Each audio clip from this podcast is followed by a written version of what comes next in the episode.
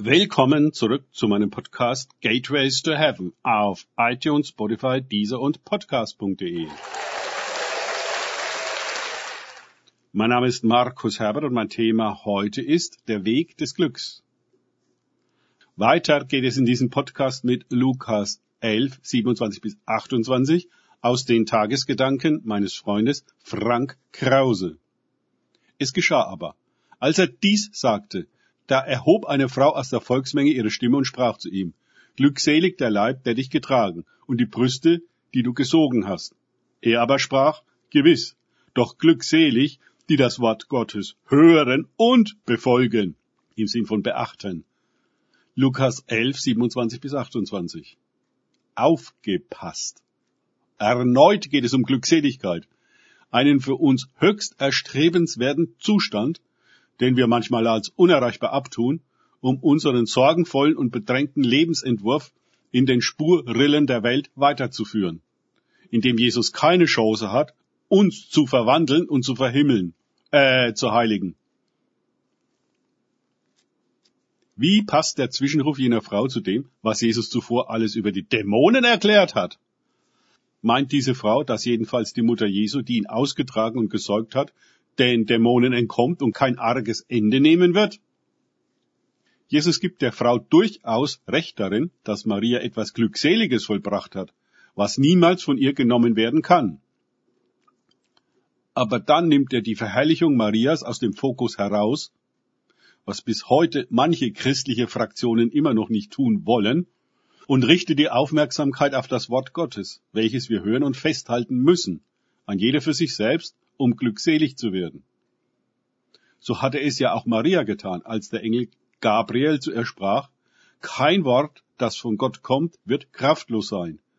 Und sie antwortete, es geschehe mir nach deinem Wort.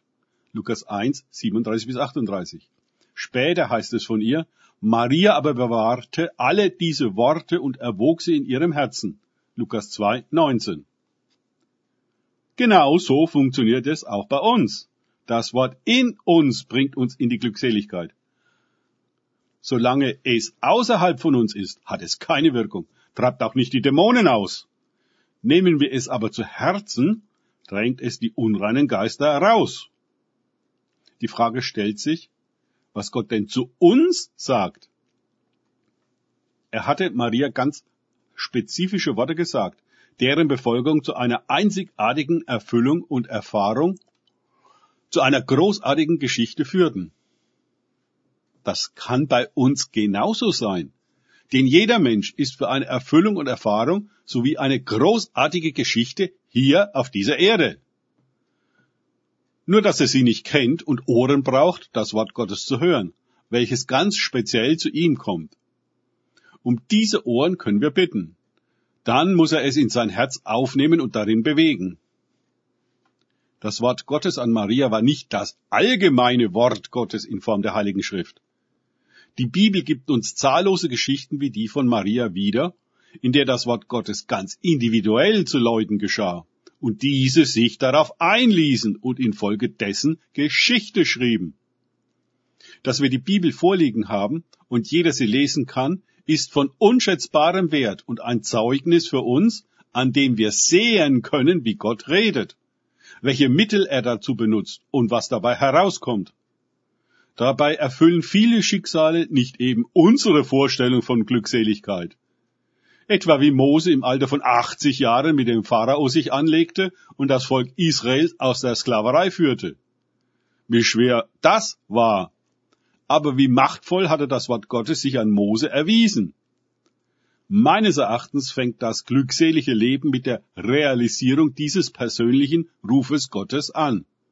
Das Wort Gottes kommt auch zu uns und spricht uns an. Es fordert uns auf, aufzustehen und einen Weg zu gehen, der unmöglich erscheint. Wir klammern uns dann, wenn wir nicht abwinken, an Gott und erfahren in seiner Nähe die Ermächtigung, den unmöglichen Weg weiterzugehen. Wir gehen tatsächlich von Unmöglichkeit zu Unmöglichkeit, aber entsprechend auch von Kraft zu Kraft. So erleben wir die Erfüllung und die Bedeutung und schreiben Geschichte. Ich habe schon viele außergewöhnliche und wunderbare prophetische Worte gehört, die Leuten mitgeteilt wurde. Oft habe ich mitgeschrieben, um sie später daran zu erinnern. Leider hatte der ganz überwiegende Teil der Empfänger der Worte sie längst vergessen. Nichts davon war in ihrem Herzen angekommen, geschweige darin bewegt und kultiviert worden, bis es hervorkommt und sich erfüllt.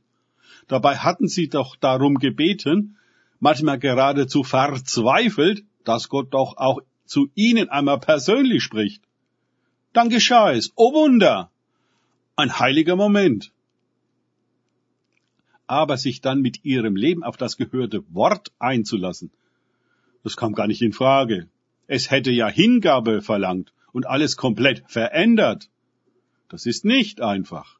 Es durchkreuzt die eigenen Pläne, führt aber zu Glückseligkeit.